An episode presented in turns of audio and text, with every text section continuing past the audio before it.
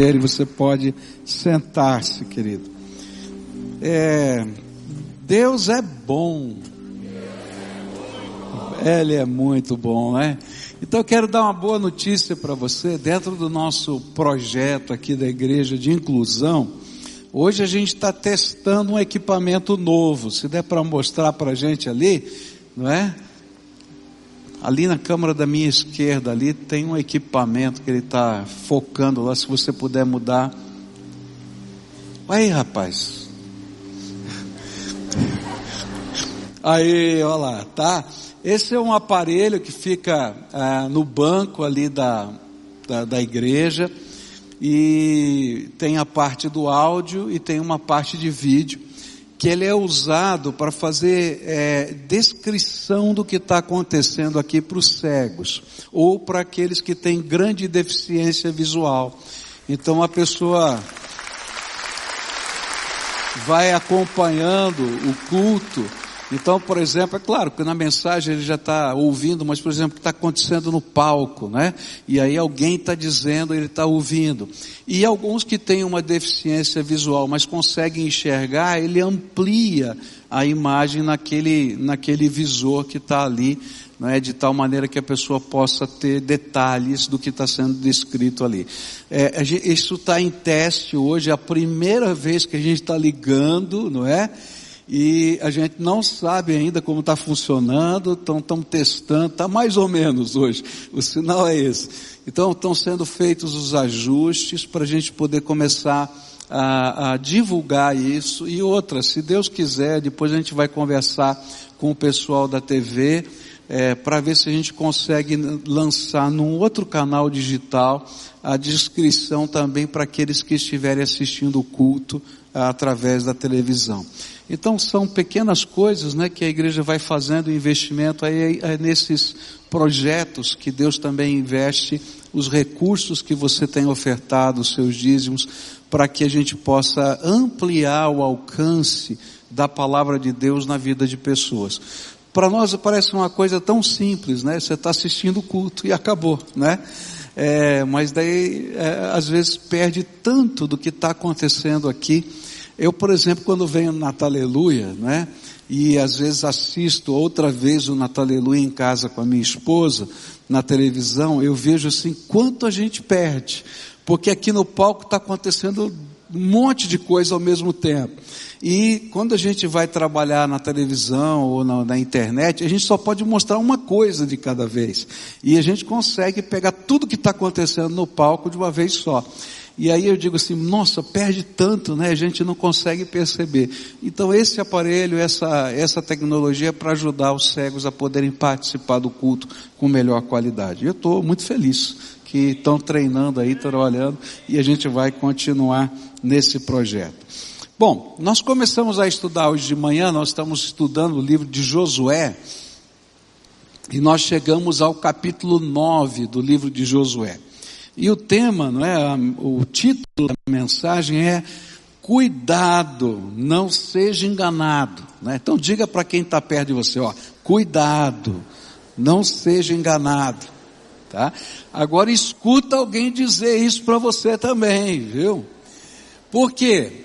No capítulo 9 do livro de Josué, a gente vai encontrar Josué e os líderes de Israel sendo enganados pelos gibeonitas. E os gibionitas, eles preparam né, uma, é, um, um, ardil, uma, um, um, processo de astúcia. É interessante que a palavra que está lá, ela é traduzida de muitas maneiras diferentes, um estratagema, e ela vai aparecendo ali.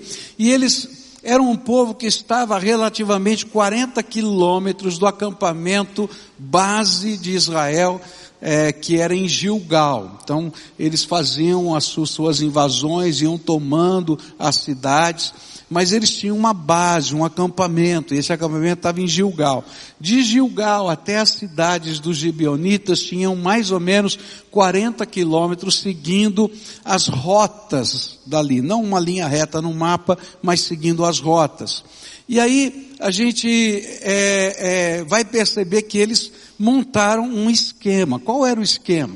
Eles colocaram roupas velhas, surradas, sandálias eh, remendadas, odres remendados, pegaram pão seco, bolorento, vinho fermentado e chegaram para o povo de Israel, para Josué e seus eh, companheiros, os príncipes ali, os comandantes dos exércitos de Israel, e disseram: Olha, nós ouvimos falar de Deus, das grandezas de Deus, do que Ele fez no Egito, e nós que moramos numa terra muito distante, nós que, que eh, ouvimos falar disso, fomos enviados pela, pelos nossos líderes, pelos anciãos da nossa cidade, para que viéssemos aqui negociar com vocês um acordo de paz. E nós estudamos hoje de manhã de que Deus havia proibido firmar acordos de paz entre os povos que seriam conquistados. Mas lá é, em Êxodo a gente vai encontrar no capítulo 20, nos versículos 10, 11 e 15, ah, uma permissão dada por Deus para que os povos distantes pudessem firmar tratados de paz. E eles se valeram desse princípio, que eu não sei como eles souberam, é, e fizeram um acordo de paz. E Josué é, caiu é, nesse processo. E a gente começou a estudar esse texto fazendo algumas perguntas a ele.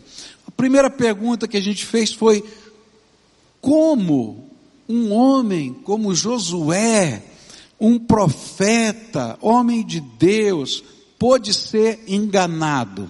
E a gente viu que o como foram duas coisas. Aquele povo usou de dissimulação e de mentira. E a gente aprendeu que mesmo pessoas tementes a Deus podem ser enganadas pela dissimulação e pela mentira se a gente só usar os, as habilidades humanas que nós temos. E aí, a segunda pergunta que nós fizemos o texto, ao texto foi, por que Josué foi enganado? E aí o texto vai dizer claramente que ele foi enganado porque ele e os líderes de Israel não consultaram ao Senhor. Eles simplesmente pegaram os dados que eles tinham, a palavra das pessoas, o odre, a, a, o pão bolorento, e eles tomaram a decisão à luz daquilo que eles estavam vendo. E aí a gente aprendeu hoje de manhã algumas lições interessantes. A primeira delas, que o diabo, ele é astuto e ele é o enganador, e ele se disfarça em anjo de luz para tentar derrubar aqueles que temem a Deus. E se a gente não conhecer mais a Bíblia do que o próprio diabo, a gente vai cair na cilada dele, porque ele conhece muito bem a Bíblia. A gente usou o texto lá de Mateus 4, quando Satanás tenta Jesus, ele só usa textos da Bíblia, mas Jesus foi capaz de dizer, porém o Senhor diz assim e assim, e assim foi. Segunda lição que a gente aprendeu foi que não apenas ele sabe usar a Bíblia, mas ele é mentiroso, não é? E ele mente, e ele usa mentiras religiosas. Ele mexeu com a cobiça dos líderes do povo. Quando ele disse, nós vamos ser escravos, e quando disse, olha, nós ouvimos falar do Senhor. Então, de um lado tinha um aspecto tremendamente piedoso, não é? Nós queremos ser servos do Senhor, e de outro lado, extremamente pecuniário, comercial. Nós queremos ser seus escravos. E aí eles caíram, não enxergaram, porque foram é, dominados por aquilo que estava no seu próprio coração. Mas eu queria continuar a estudar esse texto, porque à medida que a gente vai lendo a palavra de Deus, a gente vai descobrir que Israel, mesmo depois de descobrir que os gibionitas tinham mentido, eles não quebram o acordo. Isso é uma coisa muito interessante. Três dias depois do acordo firmado, diz a Bíblia, é, a mentira dos gibeonitas foi descoberta. A Bíblia não diz muito bem como a mentira foi descoberta. Muito provavelmente, eu acredito que os batedores do povo de Israel começaram a caminhar pela terra para ver qual seria a próxima cidade a ser conquistada, como seriam feitas as batalhas futuras, e eles estavam se preparando para isso.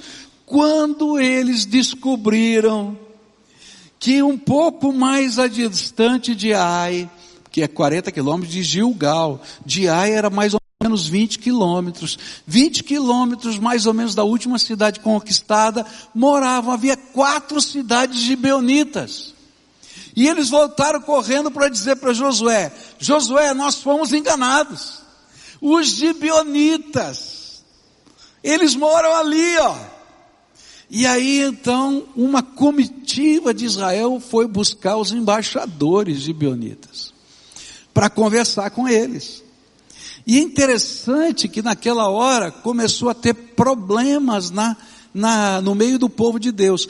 Até aquele momento, o grande problema que Moisés tinha enfrentado, Josué ainda não tinha enfrentado, que era a revolta do povo. Era o povo falando mal do seu líder. Porque durante tantos anos Moisés teve tantas situações de confronto com o povo. Mas a Bíblia diz no capítulo 9 de Josué que é a primeira vez que o povo começou a ficar irado com seus líderes.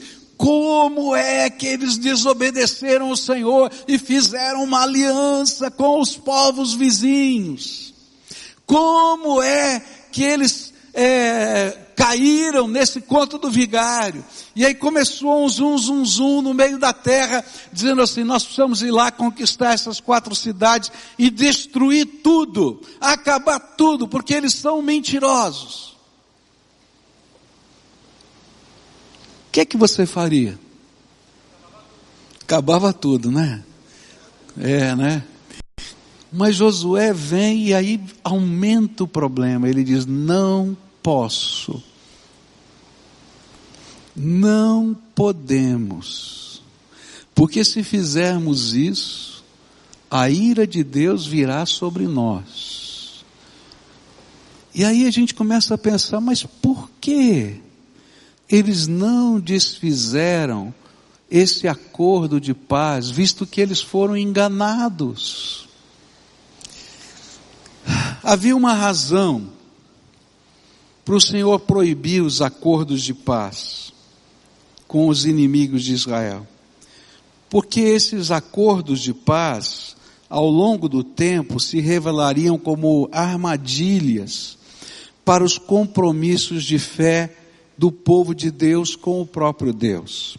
Por isso, lá em Êxodo 34, versículo 12, diz assim: Acautele-se para não fazer acordo com aqueles que vivem na terra para a qual você está indo, pois eles se tornariam uma armadilha. E aí então, diante disso, surge a pergunta: por que então não desfizeram o seu compromisso depois que a mentira foi descoberta? E a resposta está na Bíblia, porque a Bíblia nos ensina que a palavra de um servo de Deus precisa ter valor e ser verdade, mesmo quando ela represente prejuízo para nós. Olha só, olha só o que a Bíblia diz em Provérbios 15, versículo 4. Falando daquele que Deus aceita, daquela pessoa que Deus aceita, ele diz assim: aquela pessoa que rejeita quem merece desprezo, mas honra os que temem o Senhor, e que mantém a sua palavra mesmo quando sai prejudicado. Olha que negócio sério. Você lembra quando a gente, lá no passado, ouvia falar de negócios feitos no fio do bigode? Sabe por quê? Aqui no Brasil era assim. Não é? A pessoa tirava um fio do bigode e dava para o outro. E dizia, minha palavra vale. E a pessoa aceitava o fio de bigode e cria na palavra. Por quê? Porque de alguma maneira a nossa cultura naquele tempo estava influenciada pela palavra de Deus. Mas hoje ela não está mais. E a palavra deixou de ser viva no sentido de ser honrada. Jesus ensinou assim: seja porém o vosso falar sim, sim, não, não, porque o que passa disso é de procedência maligna. Olha que coisa pesada. Interessante porque esse também foi o entendimento dos líderes de Israel. E olha só o que a Bíblia vai dizer para a gente em Josué 9. Josué concedeu-lhes paz e fez com eles aliança e lhes poupou a vida. E os chefes da congregação confirmaram isso com juramento. E ao fim de três dias, depois de terem feito aliança com eles, souberam que eram seus vizinhos e que moravam perto deles. Pois partindo os filhos de Israel, chegaram às cidades deles ao terceiro dia. E as cidades deles eram Gibeão, Sefira, Beerote, Kiriat Jearim. E os filhos de Israel não os atacaram, porque os chefes da congregação lhe haviam jurado pelo Senhor Deus de Israel. Por isso, toda a congregação murmurou contra os chefes. E então todos os chefes disseram a toda a congregação, nós juramos a eles pelo Senhor Deus de Israel, por isso não podemos tocar neles. Em um mundo como o nosso, onde não existe verdade, o Senhor honra os filhos da verdade. Aqueles que entendem que por terem uma aliança com o Senhor em primeiro lugar, honram a sua palavra, e os seus compromissos. Pois, na verdade, na verdade, eles estão honrando o Senhor quando assim o fazem. E assim, quando o povo, enganado, quis matar os gibionitas, os líderes lhe lembraram, lhes lembraram que não é assim que os servos de Deus se conduzem, mesmo quando enganados. Eles honram a Deus com a sua palavra. Que coisa doida, para para pensar. Eu vou dizer para você, para muita gente hoje, pregar uma mensagem como essa é loucura. E viver é mais loucura ainda. Mas eu creio na palavra de Deus e creio nas promessas de Deus. E é interessante porque muitos anos depois, Saul tentou destruir os gibionitas. E a mão de Deus pesou sobre todo Israel, porque eles não estavam cumprindo a promessa. Olha, foram centenas de anos depois, e Deus ainda estava validando aquela palavra. A palavra de Deus está ensinando, seja o seu sim, sim, não, não, que passa disso é de procedência maligna. Eu gosto de brincar, né? A gente tem assembleia para receber os novos membros da igreja. E eu vou, a gente vai apresentando as famílias que estão ali, né? as pessoas vão se apresentando. E eu gosto de perguntar, você já está numa célula, né? E alguns dizem, não, eu, eu vou entrar numa. Eu digo, olha, toma cuidado, hein? Seja o seu sim, sim, não, não, porque o que passa disso é de procedência maligna. Se diz que vai entrar, entra. Né? Por quê? Porque é assim que nós vivemos. Nós somos pessoas que honram a palavra. Pessoas que dizem sim e não. E que têm compromisso. Cujos compromissos têm validade na vida, no dia a dia. E eu não estou falando dos compromissos só de negócios, não. Eu estou falando dos compromissos que a gente faz com, com os nossos filhos, que a gente faz com a nossa esposa, que a gente faz com a nossa família. Nós precisamos ser as pessoas que vivem a verdade. Porque vivendo a verdade, mesmo com prejuízo, nós somos honrados por Deus. E aí então surge uma próxima pergunta para esse texto. E a próxima pergunta é: o que fazer quando a gente falha? Porque agora a armadilha estava lá construída. O que fazer quando a gente falha? E a resposta que eu percebi no texto é uma coisa muito simples. Se você cometer um erro, admita o seu erro e depois faça o seu erro trabalhar a seu favor, pela graça de Deus. Se você cometeu um erro, primeira coisa, admita o seu erro e depois faça o seu erro trabalhar com a graça de Deus a seu favor. Olha só o que aconteceu. Todo o povo agora vai em cima de Josué. Josué, olha só o que você aprontou. É interessante, né? Porque quando tudo vai bem, não tem problema. Quando a gente faz uma assembleia da igreja aqui, não é? E está tudo bem, você não aparece na assembleia. Agora, quando tem um problema na igreja, aparece todo mundo, até os desviados. Não é verdade? Parece. E essa hora começou uma confusão. E aí o que fazer? Não adianta você achar desculpas, não adianta você é, é, colocar os seus argumentos. A gente tem que reconhecer que errou. E foi isso que Josué e os líderes fizeram. Nós erramos. E agora? O que, que a gente vai fazer? A gente não pode voltar atrás porque nós empenhamos a nossa palavra diante do Senhor, em nome do Senhor. Não dá como voltar atrás. E então Josué vai ter que achar uma maneira de resolver esse problema e achar uma solução a partir do que Deus já havia revelado.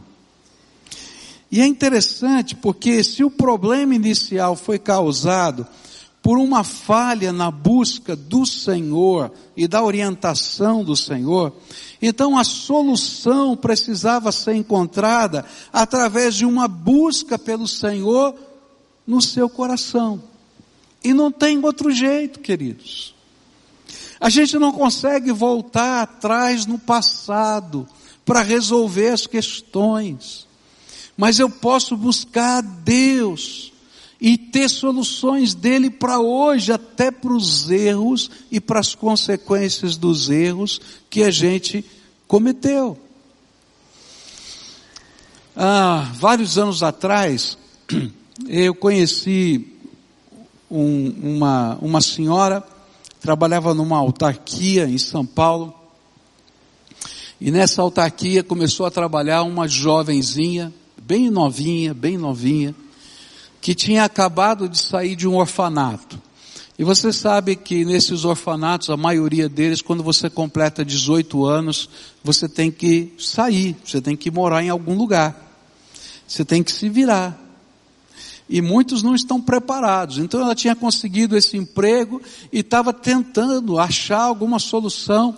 E de repente aquela senhora, que era uma senhora já mais madura, mais velha, já perto da sua aposentadoria, se compadeceu da jovem. E ao se compadecer da jovem, ela disse assim: Olha, vamos fazer o seguinte, você está nesse processo de saída do, do orfanato, não tem onde morar. Eu vou, eu moro sozinha numa casa de três cômodos. Vamos fazer o seguinte, você vem morar comigo por um tempo. E depois desse tempo você se organiza e segue a sua vida. E aí essa jovem foi morar na casa dessa senhora. E como aquela senhora era uma senhora sozinha, e aquela menina, uma menina que queria aprender da vida, que queria crescer, ela se é, envolveu afetivamente com aquela jovem e começou a chamá-la de filha. E aquela jovem começou a chamá-la de mãe. E à medida em que o tempo ia passando, eu perguntava para você vai sair? Não, a mamãe não quer que eu saia mais de lá, quer que eu more com ela. E as coisas foram acontecendo. Essa jovem começou a ser levada à igreja por essa senhora, ela se converteu, foi batizada, as coisas começaram a caminhar. Mas um belo dia ela começou a namorar. E engravidou. E aquilo foi uma confusão. E aquela senhora muito brava, mas muito brava, disse para aquela jovem: Olha, você não pode mais morar aqui. E você imagina a confusão. E aquela jovem entrou em desespero. E no desespero dela, ela pensou em cometer um aborto. E estava considerando seriamente cometer esse aborto. E no meio dessa confusão toda, eu como pastor fui pastorear aquelas duas mulheres. É interessante porque quando a gente erra, não tem como a gente achar desculpas para o nosso erro. A gente tem que confessar. E depois a gente tem que buscar em Deus respostas. De um lado eu falava para aquela menina, menina, você já cometeu um erro, não vai cometer o segundo. Faz aquilo que está na palavra de Deus.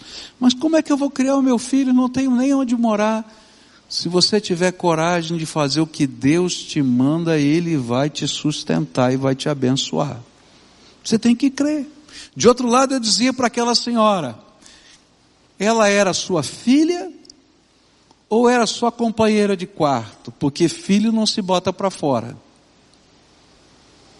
Eu sei que foi tanta confusão, tanta confusão, mas chegou o dia da graça de Deus. Aquela menina decidiu manter a gravidez e aquela mulher entendeu que Deus havia colocado para ser benção na vida daquela moça e daquela criança que viria.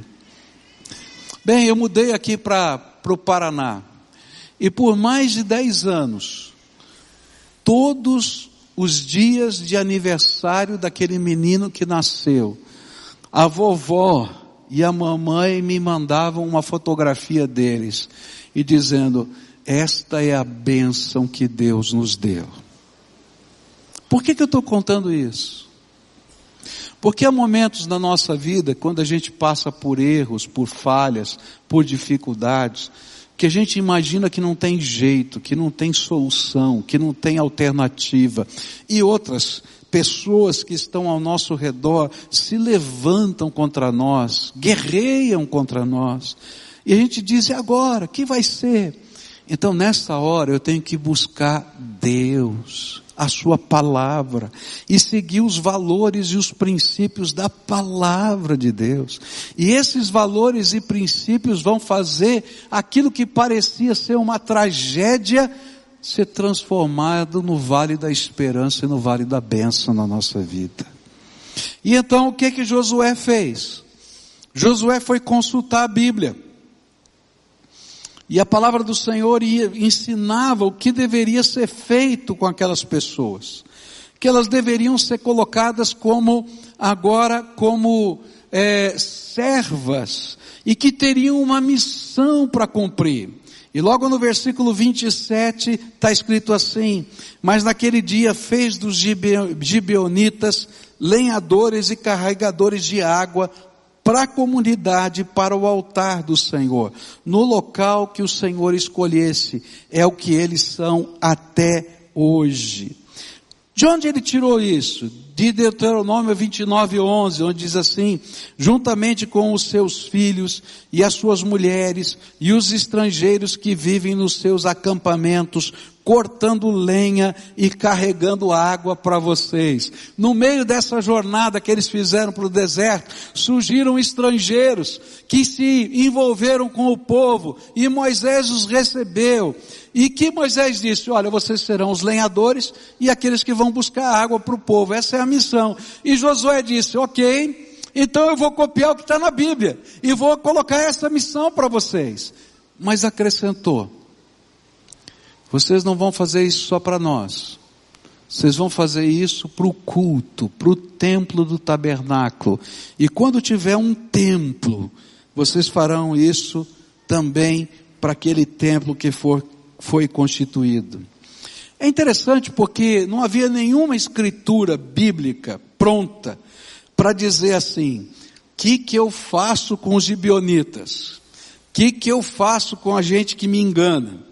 Que, que eu faço com esse problema ético ou aquele? Como na nossa vida não temos tantos versículos prontos da Bíblia para a maioria das questões éticas do dia de hoje. E o que a gente faz? A gente procura os valores e os princípios da palavra de Deus e aplica a nossa realidade. Eu não sei, e você, eu sei, eu tenho certeza que você não vai encontrar por exemplo, na Bíblia, nenhum texto falando sobre mídia social. Você acha que vai encontrar? Sobre Facebook, sobre o que mais? Instagram, Twitter e etc. Não vai achar. Mas, com certeza, você vai encontrar na Bíblia como um servo de Deus se porta nas mídias sociais. Deixa eu fazer um parênteses. Tem muito crente que esquece que é crente nas mídias sociais. A Bíblia fala como é que a gente se porta diante de qualquer pessoa. E a gente tem que tirar da palavra de Deus esses valores para a nossa vida. E na medida em que a gente começa a viver isso, Deus começa a abençoar a nossa vida. E é interessante porque Josué, ele foi além. Ele transformou as cidades dos gibeonitas em cidades de refúgio dos levitas. É interessante porque na medida que ele vai dividindo a terra, ele, ele vai, vai separar no meio dos, eh, das tribos de Israel algumas cidades que eram cidades dos levitas, morar, que eram morada dos sacerdotes, que eram morada dos levitas. E aquelas cidades eram cidades de refúgio. Então, se houvesse, é, por exemplo, um, um, um, crime, uma, qualquer coisa acontecendo, e alguém tivesse sendo acusado, e ele se sentisse na iminência de ser ah, arrestado, né? Porque ali podia haver um linchamento. Ele corria para uma dessas cidades de refúgio, e ali aconteceria um julgamento pelos sacerdotes, pelos levitas dele. Então, eh, Josué pegou as quatro cidades dos gibeonitas e, os, e as fez serem controladas pelos sacerdotes e pelos levitas. Por quê? Porque um dos problemas que poderia existir eram os costumes religiosos dos gibeonitas atrapalharem a vida espiritual do povo de Deus. Então Josué foi tremendamente sábio, usou a palavra de Deus dando uma missão, mas dando uma missão também espiritual. A água e a lenha dos sacrifícios seriam produzidos por eles mas deu também uma missão de serviço espiritual, por serem governados pelos levitas e pelos sacerdotes, e assim serem altamente influenciados pela, pelo ensino da palavra de Deus. É tão, tão tremendo isso, que na época do cativeiro babilônico, eles são expulsos junto com os judeus, e na volta dos judeus para, para a sua terra, depois do cativeiro babilônico, voltam 50 mil gibeonitas. E agora não aparece mais o nome de gibeonitas, mas aparece como auxiliares do templo. Aqueles que cortavam a lenha e buscavam a água. E os gibeonitas, que eram servos de Israel, se tornaram servos de Jeová. Só Deus pode pegar os nossos erros e transformá-los em bênção. Só Ele tem o poder de transformar e restaurar as nossas vidas. E uma solução como esta não vem da habilidade de liderar, mas da habilidade de se submeter à potente mão de Deus. Eu quero dizer para você que todos nós podemos falhar. E é interessante perceber que a Bíblia nos revela que não existe sequer um líder perfeito na Bíblia a não ser Jesus. Se você procurar, você vai encontrar no Velho e no Novo Testamento as falhas de todos os líderes. Para dizer para a gente que nós somos humanos e que não existe perfeição em nós mas que nós podemos depender da graça de Deus em toda e qualquer circunstância.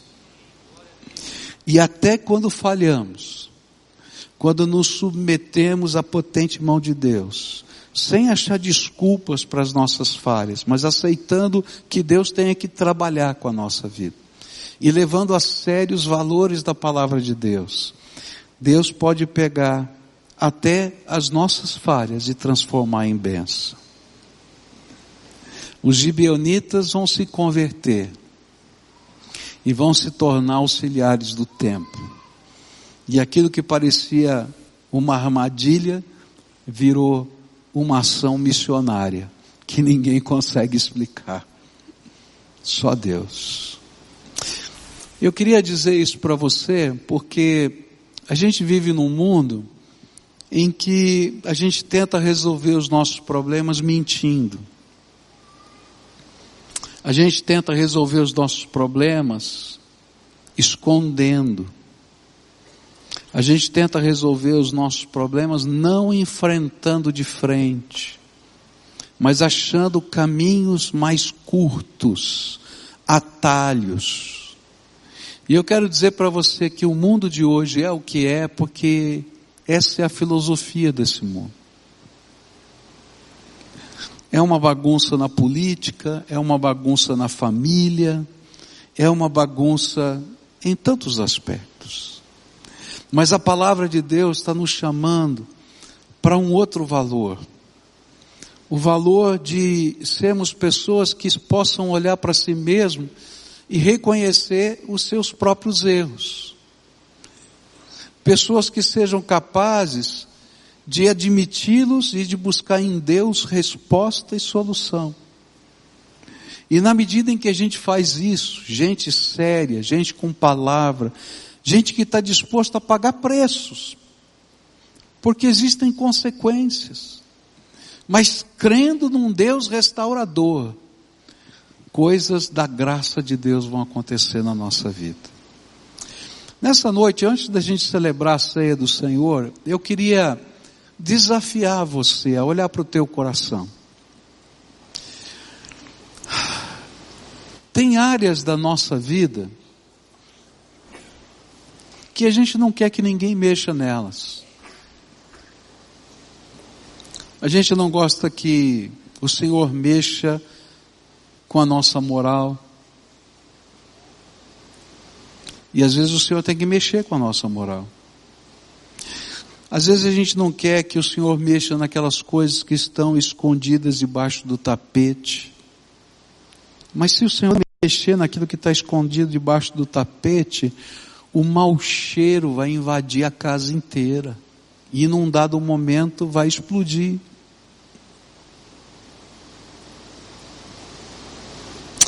Às vezes a gente não quer que o Senhor mexa em algumas coisas que estão acomodadas no nosso casamento, mas, queridos, as situações que não estão resolvidas, elas voltam, porque elas não foram concluídas. E geralmente voltam nos momentos de fragilidade. E olha, não imagine que o tempo vai resolver, porque o tempo não resolve nada, só apodrece.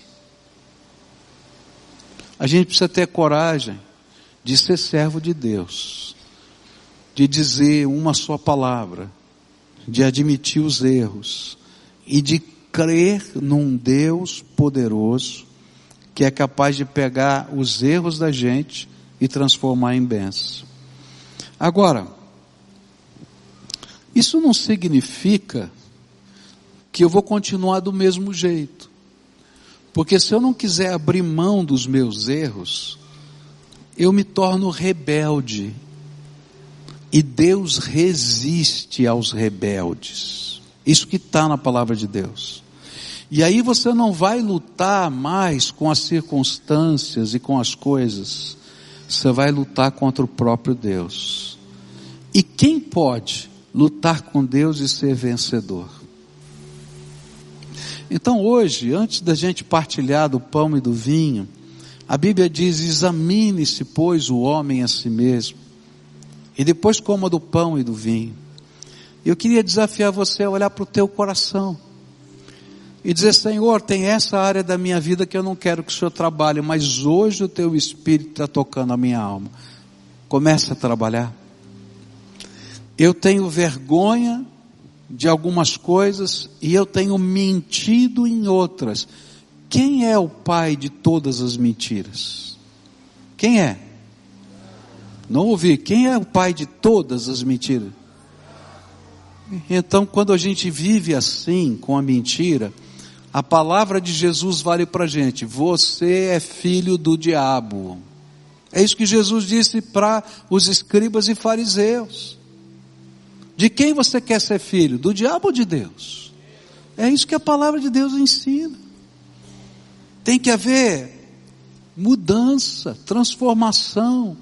E isso acontece no poder do Espírito Santo na nossa vida. Não é o pão que você vai comer que vai te dar esse milagre. E nem vai ser o cálice de vinho que vai te dar esse poder. Porque na verdade eles são símbolos mas é o sangue de Jesus, o Filho do Deus vivo, que foi vertido na cruz do Calvário, que vai revelar poder transformador na tua vida. E vai mudar a tua boca. Porque a Bíblia diz que de uma mesma fonte não pode sair água boa e água amarga, água ruim. Então não pode sair de uma mesma boca verdade e mentira. A gente tem que viver aquilo que é a nossa integridade, o Senhor transformando a nossa vida.